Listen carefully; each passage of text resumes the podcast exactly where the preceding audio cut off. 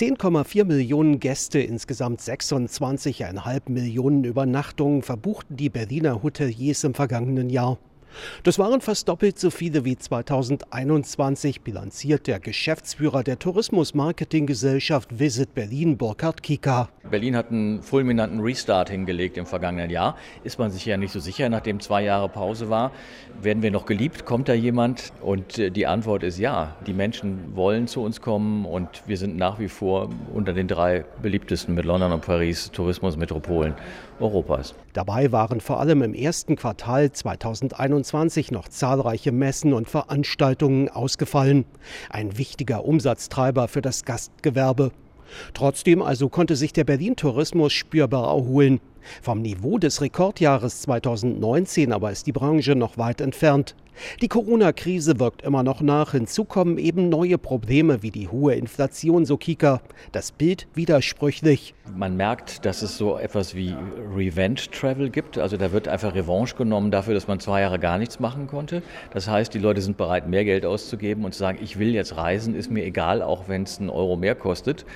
Und auf der anderen Seite sehen wir dann aber auch als Gegenläufer die Inflation. Die Flugpreise sind teurer geworden. Eigentlich ist alles teurer geworden, sodass man sich äh, überlegt, ob man anstatt drei oder vier Städtetrips pro Jahr vielleicht nur noch zwei macht. Die Zahlen des Rekordjahrs 2019 würden nicht vor 2024 erreicht, sagt Kika voraus.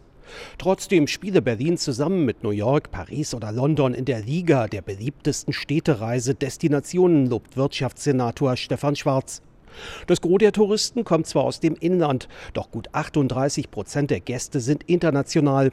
Sie kommen vor allem aus den USA, Großbritannien und Frankreich. Aber offenbar ist da noch Luft nach oben. Schwarz jedenfalls plädiert dafür, die Erreichbarkeit der deutschen Hauptstadt per Zug und Flugzeug weiter auszubauen. Bei dem Flugverkehr wünschen wir uns natürlich noch mehr also Interkontinentalverbindungen.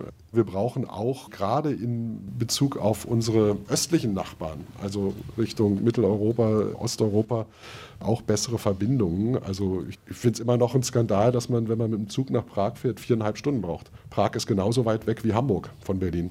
Nach Hamburg fährt man anderthalb Stunden mit dem Zug nach Prag viereinhalb Stunden. Da gäbe es, so schwarz, noch viel Verbesserungspotenzial, auch im Sinne der Tourismusbranche in Berlin. RBB 24 Inforadio vom Rundfunk Berlin-Brandenburg.